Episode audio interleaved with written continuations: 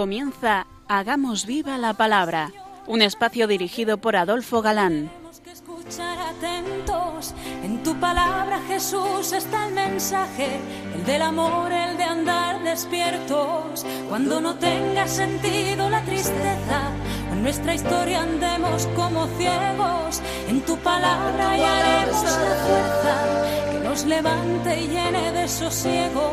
Ojalá comprendamos tu palabra. Ojalá practiquemos tu palabra. Ojalá nos envuelva tu palabra. Ojalá nos transforme tu palabra.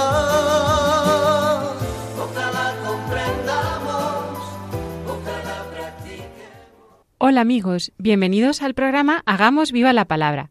Estamos ante ustedes, Katy González, Adolfo Galán. y Ana García, y es para nosotros un placer estar ante estos micrófonos de nuevo para compartir este tiempo en vuestra compañía, intentando, como dice el título de nuestro programa, hacer vida la revelación contenida en la Biblia, hacer viva la palabra. Esto supone que estos primeros pasos de la vida de la Iglesia que estamos viendo no nos, resultan ajenos e intentamos hacer vida en nosotros eso que se dice en el programa. Hola amigos, ¿qué tal? De nuevo con vosotros. Nos quedábamos la pasada emisión viajando con nuestros queridos misioneros de Troade a Mileto, camino de Jerusalén, donde observamos todo lujo de detalles de la travesía, digno de un historiador como Lucas. Pablo no se para en Éfeso, donde tenía amigos, admiradores y discípulos, casi tres años de evangelizar, porque su interés es llegar a la ciudad santa para Pentecostés. Lo que no pudo evitar a su corazón fue tener una entrevista con sus queridos hijos, aprovechando que de Éfeso a Mileto no había más que 60 kilómetros. Seguro que estos presbíteros habían sido consagrados por el propio Pablo, y el discurso es de un tono conmovedor. Está lleno de ternura, desinterés, amor. Podéis leerlo con calma en casa, vale la pena. Aquí lo vamos a ver todo de corrido para comentarlo. hallándose en Mileto, Pablo mandó llamar a los ancianos de la iglesia de Éfeso. Cuando llegaron, les dijo, Vosotros sabéis cómo me he portado desde el primer día que vine a la provincia de Asia, cómo he estado entre vosotros sirviendo siempre al Señor con toda humildad, con muchas lágrimas y en medio de muchas pruebas que me vinieron por lo que querían hacerme los judíos. Pero no dejé de anunciaros nada que pudiera ser aprovechoso ni de enseñaros en público y en privado. A judíos y a no judíos les he dicho que se conviertan a Dios y crean en nuestro Señor Jesús. Y ahora me dirijo a Jerusalén obligado por el Espíritu, sin saber lo que allí me ha de suceder. Lo único que sé es que en toda la ciudad a donde voy, el Espíritu Santo me dice que esperan la cárcel, me esperan la cárcel, perdón, y muchos sufrimientos. Para mí, sin embargo, mi propia vida no cuenta, con tal de que yo pueda correr con gozo hasta el fin de mi carrera y cumplir el encargo que el Señor Jesús me dio de anunciar la buena noticia del amor de Dios. Y ahora estoy seguro que ninguno de vosotros, entre quienes he, he anunciado el reino de Dios, volverá a verme. Por esto quiero deciros hoy que no me siento culpable respecto de vosotros, porque os he anunciado todo el plan de Dios, sin ocultaros nada. Por lo tanto, estad atentos y cuidad de toda la congregación sobre la que el Espíritu Santo os ha puesto como obispos para que cuidéis de la Iglesia de Dios, la cual compró Él con su propia sangre. Sé que cuando me vaya vendrán otros que, como lobos feroces, querrán acabar con la Iglesia. Aun entre vosotros mismos se levantarán algunos que enseñarán mentiras para que los creyentes los sigan. Estad alerta y recordar que durante tres años no dejé de aconsejar día y noche, con lágrimas a cada uno de vosotros. Ahora, hermanos, os encomiendo a Dios y al mensaje de su amor. Él tiene poder para haceros crecer espiritualmente y para daros todo lo que ha prometido a su pueblo santo. No he deseado para mí mismo ni el dinero ni las ropas de nadie. Por el contrario, bien sabéis que he trabajado con mis propias manos para conseguir lo necesario para mí y para los que estaban conmigo. Siempre os he enseñado que así se debe trabajar y ayudar a los que se encuentran en necesidad, recordando aquellas palabras del Señor Jesús. Hay más felicidad en dar que en recibir. Entrañable, ¿verdad? Y por último, este, esta última frase que nos ha leído Katy, que tiene tanto, tanto calado y que no siempre se entiende muy bien, que hay más felicidad en dar que en recibir. Podemos dividir como en tres partes esta alocución de Pablo. Primero, evocación de su apostolado con ellos, sirviendo al Señor con humildad y lágrimas, sin acobardarse cuando podía serles útil, y predicaba en público y en las casas para que creyeran en nuestro Señor Jesucristo. Segundo, el doloroso presentimiento de separación, encadenado por el Espíritu, dice, el Espíritu Santo me testifica que en cada ciudad me aguardan prisiones y tribulaciones. Dicen que a Santa Teresa Dios le dijo que así trataba ella, él a sus amigos. ¿Y sabéis lo que le dijo la santa? Con razón tienes tan pocos. La grandeza, la inmensidad, la profundidad del amor de Dios es tal que no podemos comprender este misterio de amando así trae hacia sí a sus amigos. Hay en esta parte del discurso una cosa muy interesante, eh, el versículo 25, recordémoslo. Y ahora estoy seguro de que ninguno de vosotros, entre quienes he anunciado el reino de Dios, volverá a verme. Y este sentimiento que tiene la tercera parte, no volveréis a verme. No volveréis a ver mi rostro, que dicen otras traducciones. Y no obstante, sabemos por sus cartas pastorales que sí volvió a pasar por Éfeso. Ciertamente él pensó salir de Jerusalén con dirección a España, así se lo repite a los romanos. Espero veros de paso cuando vaya a España y que me ayudéis a proseguir mi viaje a ese país, una vez que haya disfrutado, aunque sea un poco, de vuestra compañía. Pero ahora voy a Jerusalén para llevar una ayuda a los santos de allí porque Macedonia y Acaya resolvieron hacer una colecta en favor de los santos de Jerusalén que están necesitados. Lo hicieron espontáneamente, aunque en realidad estaban en deuda con ellos. Porque si los paganos participaron de sus bienes espirituales, deben a su vez retribuirles con bienes materiales. Y una vez que haya terminado esa misión y entregado oficialmente la ofrenda recogida, iré a España pasado, pasando por allí. Pero el largo cautiverio modificó sus planes y volvió a Éfeso. Nos preguntamos, ¿vale la pena este análisis? Es clara demostración de que Lucas escribió Hechos de los Apóstoles antes de ese volver a Éfeso. De lo contrario no lo hubiera puesto. O habría hecho la aclaración de el por qué no se cumplió este presentimiento de Pablo. Y por último tenemos la tercera parte, podríamos decir, que es la de exhortarles, la exhortación. Esta tercera parte es de exhortación y a los llamados presbíteros de la Iglesia, a quienes exhorta, les llama ahora obispos. No que fuesen obispos, en el sentido actual de la palabra, sino como sacerdotes que han de cuidar el rebaño. Tan es así que algunos traductores, como por ejemplo Jerusalén, traduce vigilantes pues han de pastorear vigilando contra esos lobos crueles al rebaño, como veréis que dice a continuación. Pero el original dice episcopos. Lo más importante de este versículo que sí vamos a leer es lo siguiente.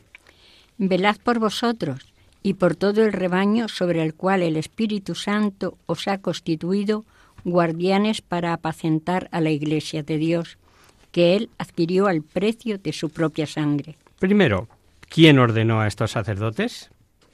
¿Quién los dejó al frente de la Iglesia de Dios? ¿Pablo? Dice el texto, el Espíritu Santo os ha constituido. Por lo tanto, se habrá valido de Pablo, como se puede valer hoy de tal o cual obispo. Pero en realidad, quien ordena, quien consagra, es el Espíritu Santo. Segundo, dice, y es la Biblia, dice, y es la Sagrada Escritura, que es palabra de Dios, que les ha constituido para apacentar la iglesia de Dios que Él adquirió con su sangre. Pero resulta que la sangre derramada fue la de Jesucristo.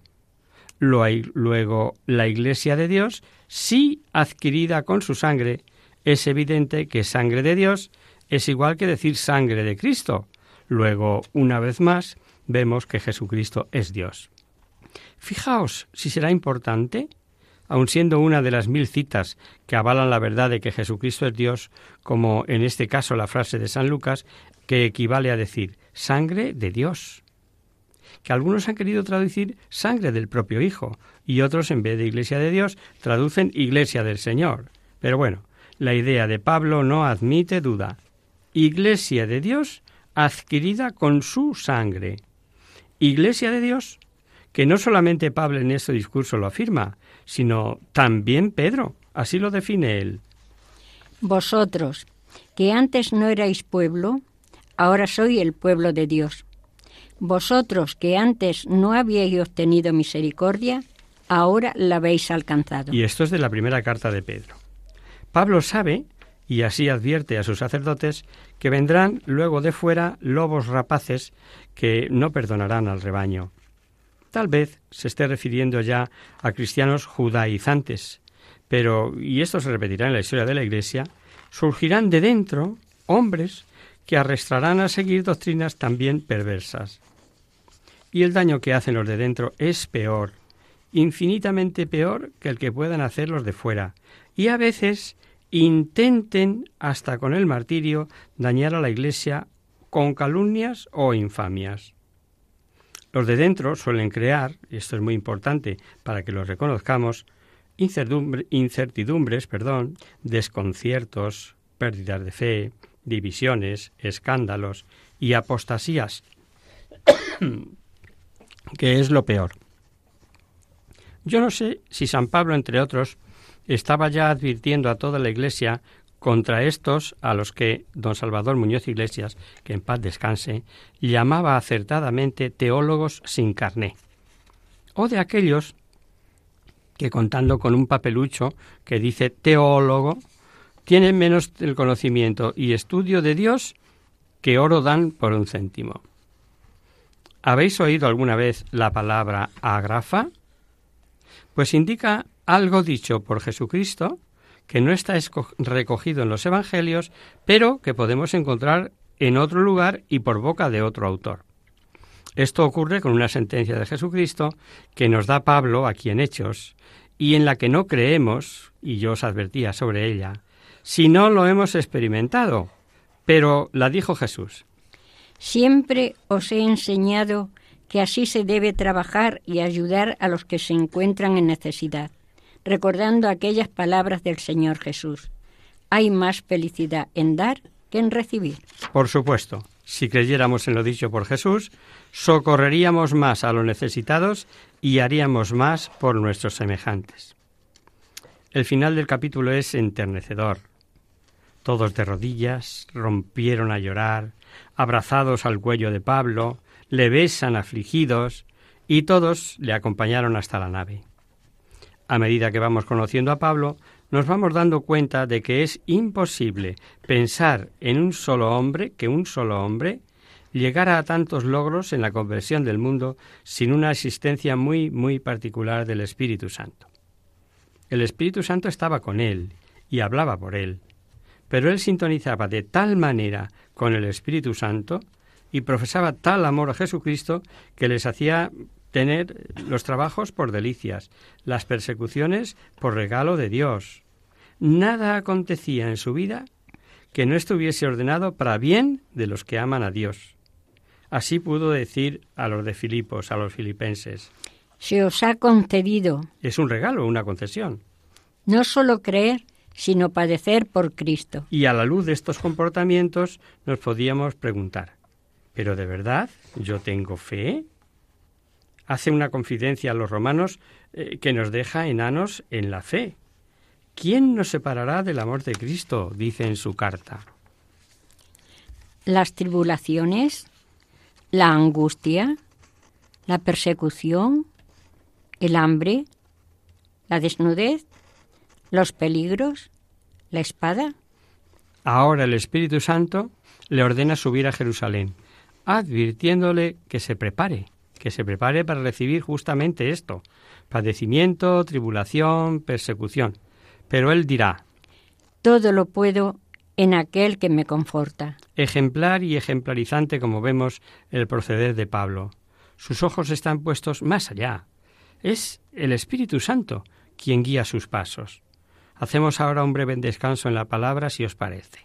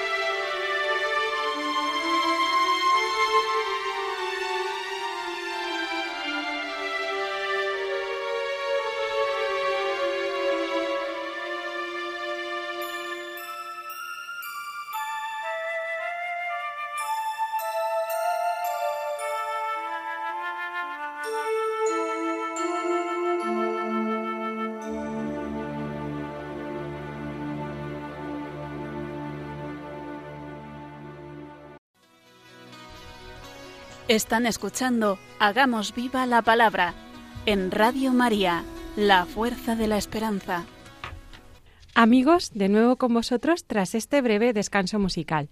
Os recordamos, queridos oyentes, que sintonizáis el programa Hagamos viva la palabra. Si queréis contactar con nosotros vía correo postal, lo podéis hacer a Radio María, Paseo Lanceros número 2, primera planta 28024 de Madrid. Y si lo preferís, al correo electrónico hagamos viva la palabra arroba radiomaria.es. Para los que os acabáis de incorporar, deciros que estamos analizando en detalle el libro de los Hechos de los Apóstoles. Y leíamos antes del descanso el final del capítulo 20, sintetizando los itinerarios marinos que Lucas nos detalla en el final de este capítulo y al principio del 21. Queda de manifiesto que el autor, además de haber ido con Pablo en este tercer viaje, es un hombre culto, que debió tomar eh, sus notas de cronista y que sin duda debió viajar lo suyo. Ha sido su trabajo motivo de escrupuloso examen y ha causado siempre admiración. Es un viaje de mucho cabotaje, hasta llegar a puerto capaz de contar con naves que se pudiese lanzar a mar abierto. Literalmente cabotaje significa eh, navegar de cabo en cabo, esto es muy cerca de la costa, ¿no?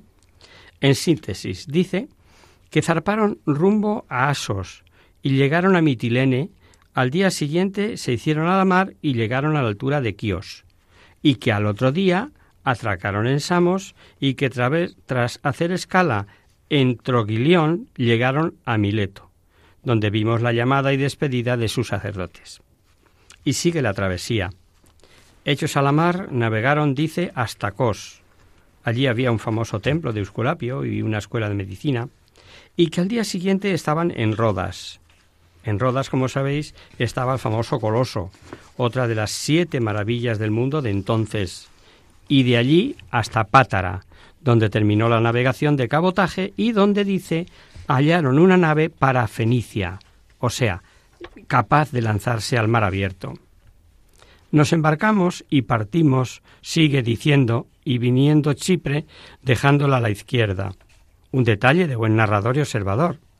Iban navegando rumbo a Siria, porque prosigue diciendo que arribaron en Tiro para dejar cargamento de la nave y tras siete días de parón fueron a Tolemaida, ya en tierra de Palestina, y al día siguiente llegaron a Cesarea.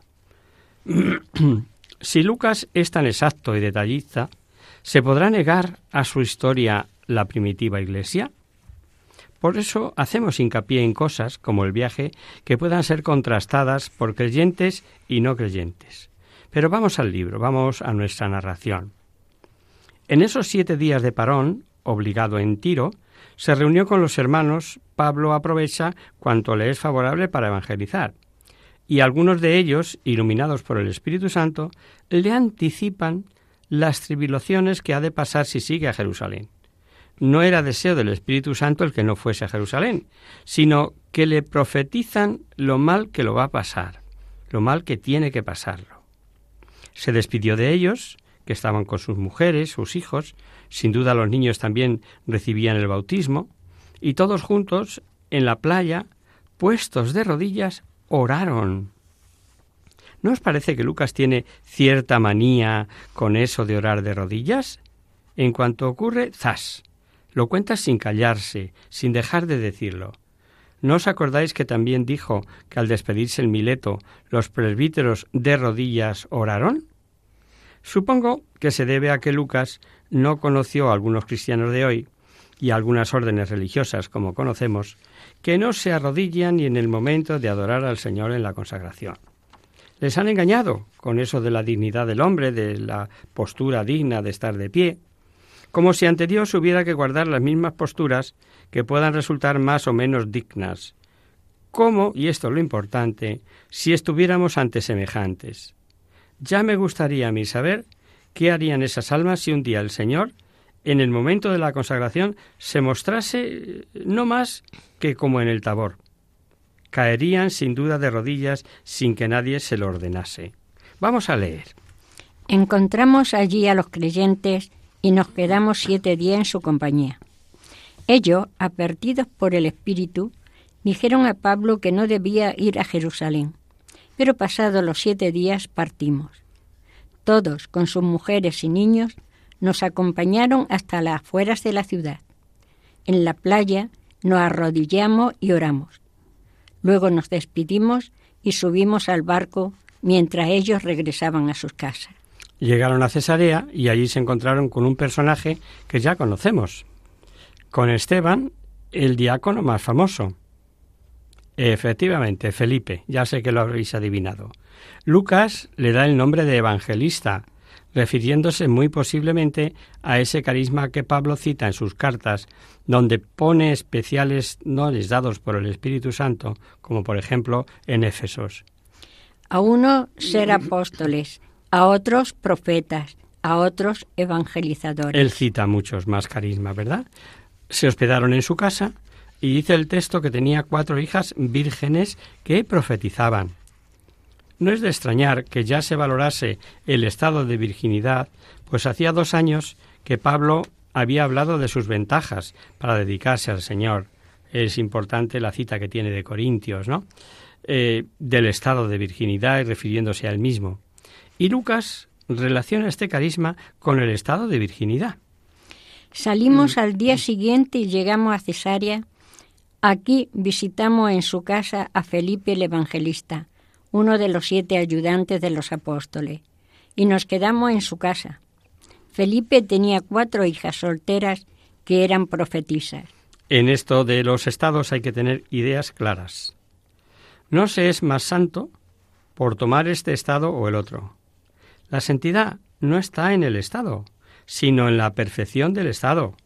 Claro que, como dice San Pablo, el que abraza el estado de la virginidad o celibato puede dedicarse a las cosas del Señor con más libertad, libre de otras preocupaciones. Y esto se ve que fue comprendido ya desde el comienzo en la primitiva Iglesia. Sobre esto, si alguno tiene interés, le basta leer el capítulo 7 de la primera carta a los Corintios. Ahí viene toda la explicación. Se presentó procedente de Judea un profeta, lo más probable el mismo que vimos en el capítulo 11, que profetizó el hambre en toda la tierra y que al igual que los carismáticos de Tiro, profetizó a Pablo lo mal que lo iba a pasar en Jerusalén. Pero este profeta lo hizo al estilo de aquellos antiguos profetas de Judea que se valían de acciones simbólicas para que entrase por los ojos con más facilidad el mensaje. En aquel pasearse encadenado de Jeremías, por ejemplo, gritando que así se verían diversos pueblos, y después Jerusalén, con el joven Ezequiel, aventando sus cabellos para mostrar la dispersión que sufrirían, etc. Pues este profeta, a este Ágabo, que así se llamaba, tomó el cinturón de Pablo, se ató con él y de parte del Espíritu Santo, ves, ves lo que le dijo. Hacía varios días que estábamos allí, cuando vino de Judea un profeta llamado Ágabo. Este vino a vernos, tomó el cinturón de Pablo, se ató con él las manos y los pies y dijo, El Espíritu Santo dice que en Jerusalén los judíos atarán así al dueño de este cinturón y le entregarán en manos de los extranjeros. Y veremos que Pablo a pesar de su fuerte temperamento, tiene un corazón tierno. Le insisten con ahínco que no vaya, y dice Lucas, el gran psicólogo, que con ello destrozaban el corazón de Pablo.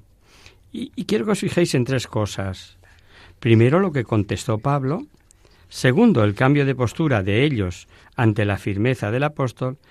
Y tercero, lo contestaron sin que hubiesen cambiado sus sentimientos. Mejor leemos. Al oír esto, nosotros y los de Cesarea rogamos a Pablo que no fuera a Jerusalén.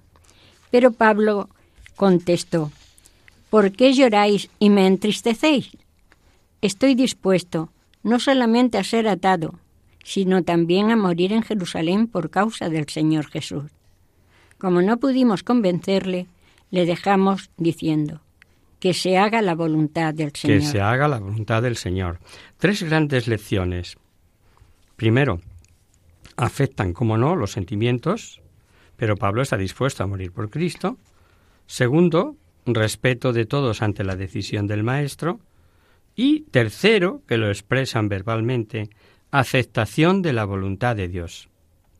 Y fijémonos que esa voluntad del Señor no era la voluntad de ellos, y que veían, estaban viendo, en la subida a Jerusalén, con todo lo que allí ocurriese, la voluntad divina y cuando se está seguro de cuál es la, la, voluntad de Dios, la voluntad divina, amén. Adelante, guste o no guste. Tan importante es esto que la santidad no es otra cosa. No es otra cosa que hacer la voluntad de Dios en cada momento. no es problema de hacer más o menos sacrificios o liturgias o peregrinaciones a las 300 Ave Marías que me impuse cuando estuve enfermo, yo qué sé. Hacer en cada momento la voluntad del Señor. Y si esta voluntad es ir a morir o a padecer, así sea. Y si es descansar, descansar, distraerme, y así sea. Sabemos que los apóstoles se fueron dispersando, evangelizando por distintos lugares. En Jerusalén había quedado como obispo, al frente de la iglesia de Jerusalén, Santiago, pero no el hermano de Juan, sino los, el que los sinópticos llaman Santiago de Alfeo, que era hermano de Jesús, hermano de Jesús en lengua em, bíblica, ¿no? Que es tanto como decir pariente de Jesús. Ya sabéis que para los judíos eh, no solamente son hermanos los judíos de los mismos padres, sino que son hermanos los que para nosotros pueden ser primos, sobrinos, tíos, etcétera, no tenían otra palabra. Y ello, a pesar de que en griego sí hay palabras para parentescos, pero los judíos, para los judíos, en el en punto este del lenguaje, eran todos hermanos.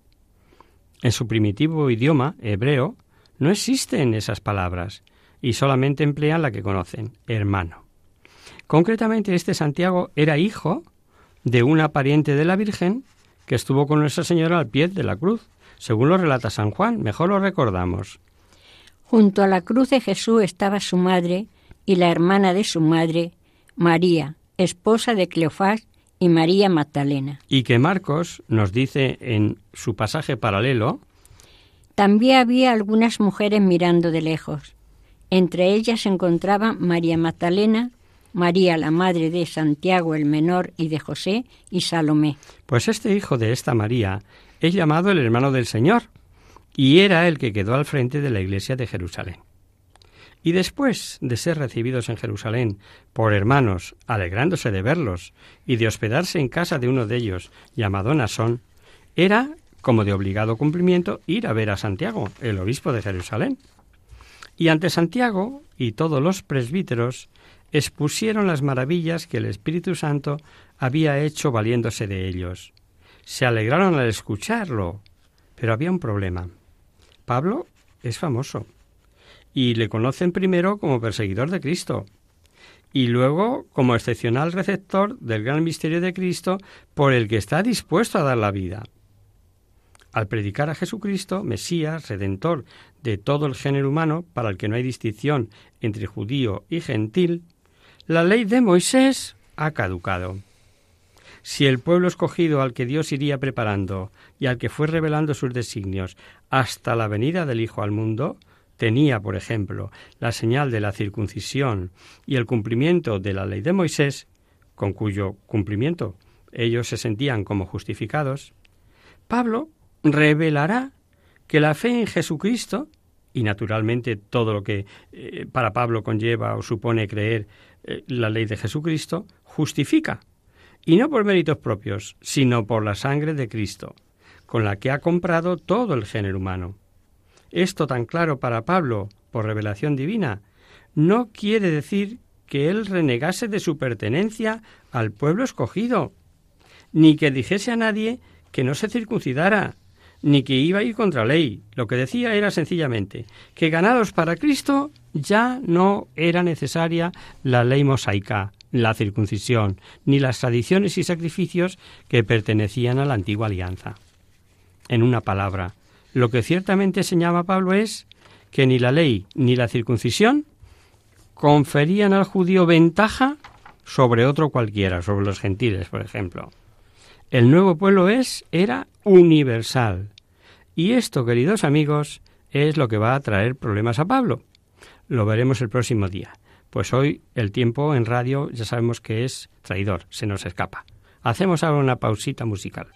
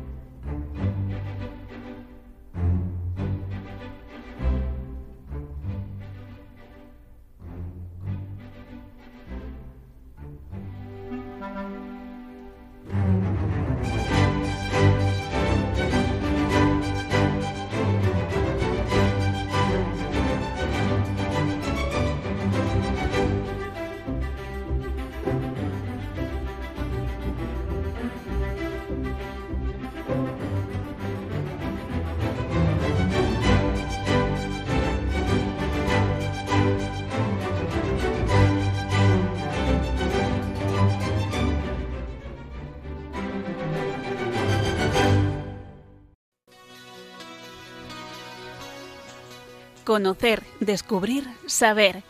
En Hagamos Viva la Palabra.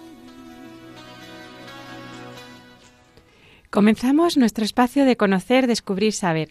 Y vamos a contestar a un amigo murciano que pregunta algo que está en boca de todos y que tal vez no somos capaces de definir con claridad. Hola amigos, me llamo Andrés y os escribo desde Murcia. Escucho vuestro programa y os sigo habitualmente por la sencillez con que explicáis la Biblia. Me encanta. Aprovechando la oferta de preguntar que hacéis al final, quisiera saber qué significa eso de la nueva evangelización, que últimamente se escucha mucho. ¿En qué hay un temario nuevo para homilías o catequesis? ¿Cuál es lo nuevo? No hace falta que me lo digáis por la radio si no podéis. Por correo me vale. Muchas gracias por adelantado. Querido amigo, gracias por escucharnos. Y con gusto vamos a contestar a tu pregunta, pero en antena, porque nos parece interesante para todos, aunque te adelantamos la respuesta por correo electrónico, ya que, como sabes, el programa es quincenal. Lo primero es decirte que el tema no es nuevo propiamente, ya que hay antecedentes, pues siempre, siempre ha buscado la Iglesia llegar con el mensaje de salvación, eso es evangelizar, a los hombres y mujeres de cada época. El Concilio Vaticano II pretendía primordialmente eso, y Juan XXIII, que fue el Papa que lo convocó, decía allá por los años 60 en Humanis Salutis. Lo que se exige hoy a la Iglesia es que infunda en las venas de la humanidad actual la, virtud perenne, vital y divina del Evangelio. Qué palabras de San Juan XXIII, ¿eh? Lo que se exige hoy a la Iglesia es que infunda en las venas, en las venas de la humanidad actual, la virtud perenne, vital y divina del Evangelio. No se puede ir más, más interior, ¿no? Nada menos. Y así por ese orden hace circular por las venas de la Iglesia y de la sociedad la savia del Evangelio. En 1975, Pablo VI, y en su encíclica Evangelii Nuntiandi, decía también que esto de evangelizar era la dicha y la vocación propia de la Iglesia, su identidad más profunda. Desde entonces, y con más intensidad si cabe, la Iglesia ha convertido este tema no sólo en primordial, sino en urgente. El Papa, San Juan Pablo II, por su parte, lo abordó y propuso el título de Nueva Evangelización, por decirlo de alguna manera, él acuña el término, introduciendo la expresión sin particular énfasis durante su viaje apostólico a Polonia en 1979 y que fue utilizada posteriormente por él mismo, él, en su magisterio, convertida ya en categoría común en muchos de sus mensajes y documentos. También el Papa emérito Benedicto XVI recurre a ella y convocó la decimotercera Asamblea General Ordinaria del Sínodo de los Obispos que tuvo lugar del 7 al 28 de octubre de 2012 sobre el tema La nueva evangelización para la transmisión de la fe cristiana, presentando el tema como el objetivo primordial para toda la Iglesia. Y el Papa actual usa esa expresión en cada ocasión. Y obviamente, como tú bien dices, esa es la razón por la cual oímos reiteradamente esa expresión en ámbitos eclesiales. Se trata, sin más, de seguir las huellas, tonos y contenidos del primer evangelizador y el mismo Evangelio de Dios, Jesucristo. A mí me gusta decir que es un cuerpo a cuerpo, que no es teorizar, sino mojarse. Es bajar al ruedo de la existencia y en relación con nuestros semejantes, hablar de Dios de tú a tú con la gente y obrar como lo haría el propio Jesús. Pero claro, eso no es fácil. Una cosa es creer nuestro credo cristiano y otra es conocer por experiencia a Cristo. Quien no tiene experiencia de Cristo no es un creyente en profundidad. La fe es más que un mero conocer teórico. El teólogo canadiense Bernard Lonergan ha subrayado que creer es estar enamorado de Dios y manifestarlo, y expresiones de este tipo encontramos en los grandes místicos de la historia, un Francisco de Asís, una Teresa de Jesús o un Ignacio de Loyola, que encuentran en la imitación más perfecta de Cristo su máxima aspiración. Tal vez ilustre una anécdota sobre el sacerdote y el actor, así la llaman. Cuentan que al final de una cena en un castillo inglés, un famoso actor de teatro, entretenía a los huéspedes declamando textos de Shakespeare. Y después de acabar la actuación programada, se ofreció a que le pidieran una última escena. Un tímido sacerdote preguntó al actor si conocía el Salmo 22. Él respondió, Sí lo conozco, pero estoy dispuesto a recitarlo solo con una condición, que después lo recite usted. Ahí te queda. El sacerdote se sintió incómodo, pero bueno, accedió. El actor hizo una bellísima interpretación con una dicción perfecta. El Señor es mi pastor, nada me falta. En verdes praderas me hace recostar, me lleva a frescas aguas, etc. Y al final los huéspedes aplaudieron vivamente. Llegó el turno al sacerdote, que se levantó y recitó las mismas palabras del Salmo. Esta vez, cuando terminó, no hubo aplausos, solo un profundo silencio y el inicio de lágrimas en algún rostro. El actor se mantuvo en silencio unos instantes, después se levantó y dijo Señoras y señores, espero que hayan dado cuenta de lo que ha sucedido esta noche. Yo conozco el Salmo, pero este hombre conoce al pastor. Este bello relato es de un librito titulado Dios expone parábolas a los hombres. Y como veis no tiene desperdicio. En él vemos una fe que va más allá de la proclamación de un credo. Es una fe amorosa, es una fe grande en Cristo. Es la auténtica fe, la fe de tantas almas sencillas y anónimas de todos los tiempos, también del nuestro. Por eso, cuanto más sencillos y más imitadores de Cristo, mejores evangelizadores. De eso se trata. Eso es lo que llega. Esperamos, querido Andrés, haber respondido a tu duda. Quedamos, como siempre, a tu disposición para cualquier aclaración que precises. Y hasta aquí, queridos amigos, el programa de hoy. Os dejamos con nuestra sintonía y os recordamos que si queréis dirigiros al programa para cualquier duda, aclaración o sugerencia, participando en el espacio de conocer, descubrir, saber, estamos a vuestra total disposición y encantados de atenderos en la siguiente dirección. Radio María, Paseo Lanceros número 2, primera planta 28024 de Madrid.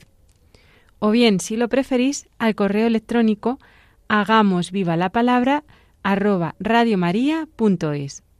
Os hemos acompañado en esta emisión Adolfo Galán, Katy González y Ana García. El próximo miércoles, como sabéis, está el programa del Padre Rubén Inocencio, que alterna con nosotros, quien guarda mi palabra. Por tanto, nosotros nos encontramos de nuevo dentro de 15 días, si Dios quiere. Con un programa en el que veremos cómo Pablo llega a Jerusalén y visita Santiago, conviniendo con él a padrinar a cuatro hombres que habían hecho voto de Nacire, cireato, para evitar suspicacias de los judíos que no pudieron evitar, pues judíos penidos de Asia, con una calumnia flagrante, la lían de nuevo. Ya lo veremos. Hasta el próximo día, amigos. Hasta dentro de 15 días. Hasta nuestra próxima edición, queridos amigos.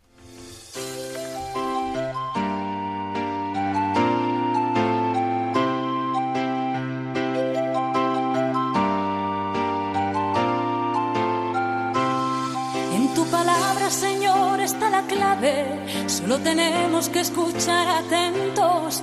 En tu palabra, Jesús, está el mensaje, el del amor, el de andar despierto. Así concluye Hagamos viva la palabra con Adolfo Galán. Andemos como ciegos, en tu palabra y haremos la fuerza que nos levante y llene de sosiego. Ojalá comprendamos